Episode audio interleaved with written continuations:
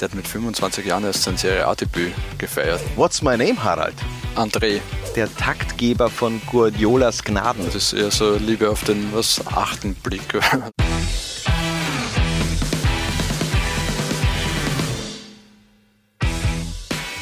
Es ist vollbracht. Manchester City ist Champions League-Sieger 2023. Der Himmel über Fußball Europa färbt sich also Sky Blue. Und was für eine Masterclass von Pep Guardiola. Er benötigte dafür gefühlt nur ja, knapp so ein paar Milliarden Euro eben. Es ist jedenfalls auch an der Zeit für uns, einen Blick zurückzuwerfen. Lola 1 paniert, präsentiert von Gatorade, das Champions League Team der Saison 2022-2023 und wir starten im Tor mit Onana. What's my name, Harald? André. Äh, richtig, der Inter-Goalie wirklich mit einer bärenstarken Saison. Kein Goalie in der Königsklasse hat öfters die Null gehalten als der 27-jährige Kameruner. Das war ein Goldgriff, den sie da im Sommer getätigt haben, den ablösefrei zu holen. Äh, ja, da hat schon einiges bedurft.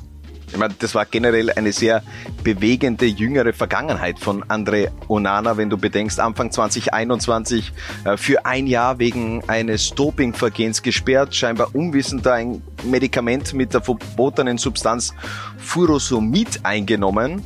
Und dann war ja auch noch dieser WM-Disput mit äh, Rigobert Song. Ja, hat äh, für viele Schlagzeilen abseits des äh, Rasens gesorgt, der gute Mann, aber das hat er jetzt längst wieder vergessen gemacht. Er hat mittlerweile eben auch den ewigen Handanovic bei Inter auf die Bank verdrängt. Vor Onana schicken wir jedenfalls ein 4-3-3 aufs Feld und bleiben in der Serie A, ändern jedoch den Verein. Napolis Giovanni Di Lorenzo läuft bei uns auf rechts auf. Der hat eine überragende Saison mit Napoli hinter sich ist der Kapitän der Meistermannschaft äh, von SSC Napoli und hat sich damit auf alle Ewigkeiten in die Geschichtsbücher dieses äh, ruhmreichen Vereins festgeschrieben. Giovanni Di Lorenzo muss man sagen, sehr moderner Außenverteidiger, der auch offensiv ordentlich äh, für Dampf sorgt und was bei dem ein bisschen erstaunlich ist, ich meine, der hat mit 25 Jahren erst sein Serie A-Debüt gefeiert, der hat 2017 hat er noch in der Serie C gespielt ja, ein Spätstarter und dennoch noch mit ganz vielen Titeln, die er jetzt da eingeheimst hat in den letzten Jahren. Neben Di Lorenzo setzen wir auf Ruben Diaz. Der Portugiese war einmal mehr der Fels in der Brandung der Sky Blues Defensive. Ja, ganz starker Mann. Also sowohl am Ball, aber das muss in einem, in einem Team von Pep Guardiola sowieso sein, äh, als auch natürlich Kernkompetenz, sich den Ball von Gegenspielern zu schnappen. Bemerkenswert, wie die in der Innenverteidigung oder in der Defensive generell aufgestellt sind, Manchester City, aber er sticht da eben dann schon nochmal hervor. Weiter geht's mit Man City Roots. Äh, Nicolas Otamendi spielt aber mittlerweile seit drei Jahren bei Benfica Lissabon und erlebte wie der gesamte Verein eine absolute Sahnesaison. Und, und das nicht nur auf Vereinsebene, sondern Weltmeister ist halt nebenbei auch noch geworden in der Saison. Stimmt. Im Dezember noch den Titel geholt mit Argentinien und im Sommer dann im Grunde, beziehungsweise im Frühjahr, den Meistertitel mit Benfica Lissabon. Roger Schmidt ja da mittlerweile auf der Trainerbank. Der hat im Grunde eine Durchstrecke von drei Jahren ohne Titel bei Benfica mit dem Meistertitel beendet. Ja, und äh, auf äh, unglaubliche Art und Weise. Also was die für einen, für einen Lauf gehabt haben, wie, wie souverän die auftreten sind. Äh, vor allem national kann man nur den Hut ziehen. Und Nicolas Otamendi ist halt echt so ein, ein Krieger von einem Innenverteidiger. Kein einziges Spiel hat man mit Otamendi in dieser Saison verloren. Neun Spiele hat er absolviert, sechs gewonnen, dreimal unentschieden gespielt. Eben nur blöd. Im Viertelfinal Hinspiel gegen Inter war er gesperrt und da verlor Benfica ihr einziges Champions League Spiel in dieser Saison mit 0 zu 2. Einen Platz haben wir in der Verteidigung noch offen und die bekommt Federico Di Marco. Er ist endlich angekommen, äh, muss man fast schon sagen, bei Inter. Der war doch des Öfteren ausgeliehen. Es ist eher so Liebe auf den was achten Blick oder so gefühlt. Also äh, wenn man sich die, die Leihstationen anschaut, äh, Ascoli, Empoli, dann haben sie ihn ja verkauft sogar an den FC Sion äh, ein Jahr später dann äh, Rückkaufaktionen äh, von Inter dann gleich weiter verliehen, an Barmer, dann an Hellas verliehen. Aber seit 2021 darf er dann sich tatsächlich Inter Mailand Spieler nennen. Und das äh, sehr erfolgreich. Ähnlich wie Di Lorenzo auf rechts mit viel Zug nach vorne wirkt sich dann eben auch auf die Assist-Statistik aus. Im Mittelfeld starten wir Spanisch. Der Staubsauger Man Cities darf nicht fehlen. Rodri. Die Sportschau fasste das vor kurzem mal ganz gut zusammen mit der Beschreibung, er wäre der Taktgeber von Guardiolas Gnaden. Das finde ich sehr schön. Ja, viel besser hätte ich es auch nicht ausdrücken können.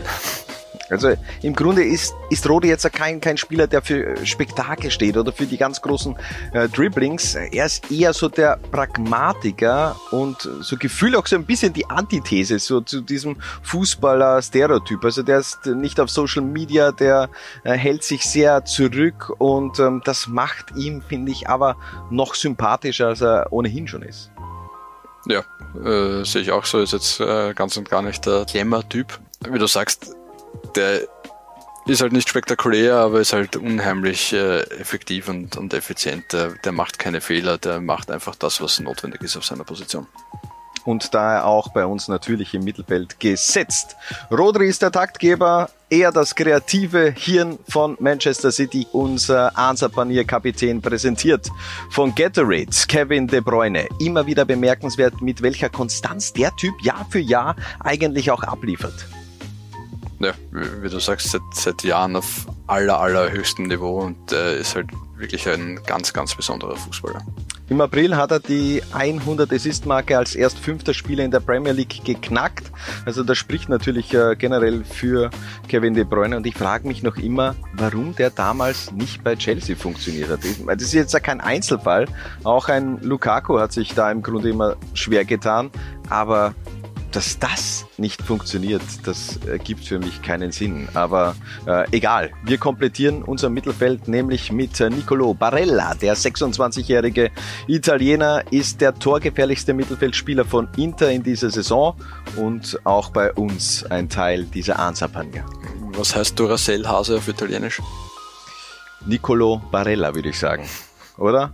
Ja, genau so ist es. Also Dauerläufer von Inter, keiner spult mehr Kilometer ab äh, bei den Nerazzurri und zeitgleich eben auch wirklich sehr, sehr torgefährlich. Und, das hat sich auch ähm, ausgezahlt, nämlich äh, im Viertelfinale zwei wichtige Tore gegen Benfica erzielt. Wir switchen vom Mittelfeld in der Sturmtrio und beginnen dort mit einem einzigen Inter-Transferflop. Joao Mario, der blüht bei Benfica mittlerweile richtig auf.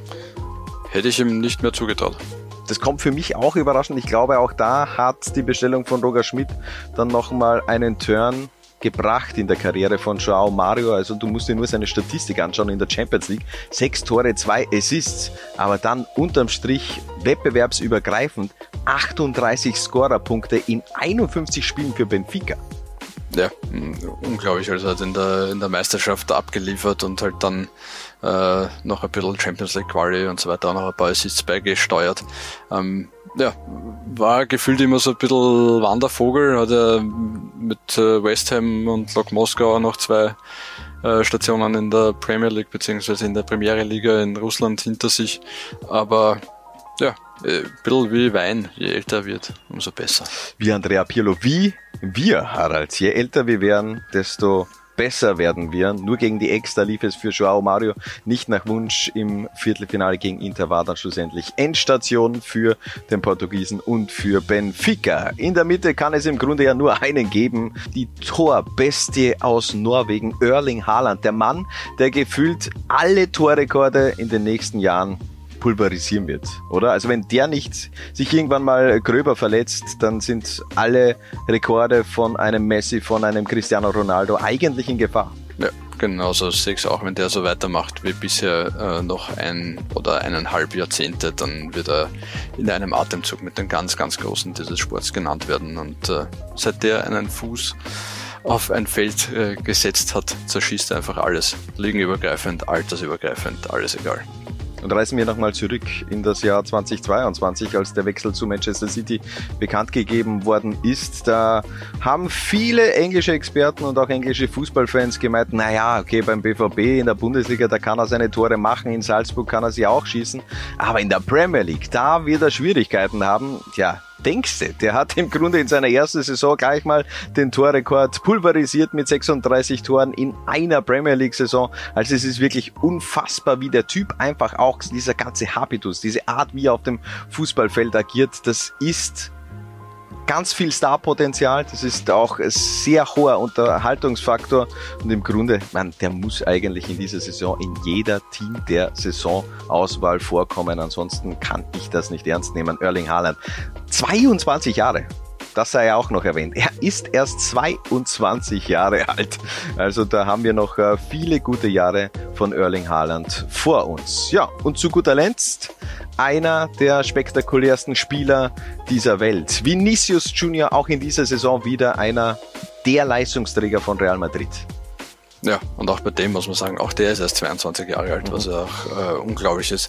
Ähm, ja, äh, kongenialer Partner von Karim Benzema noch.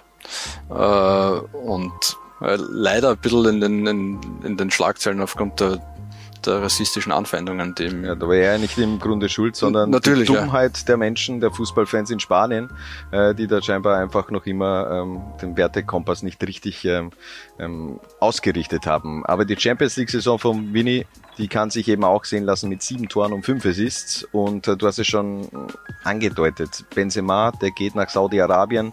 Ich bin schon gespannt, wer da schlussendlich dann in der kommenden Saison mit Vinicius Junior eben in diese Fußstapfen dieses Duos dann schlussendlich auch äh, treten wird. Das wird eine schwierige Stürmersuche in diesem Sommer für Real Madrid.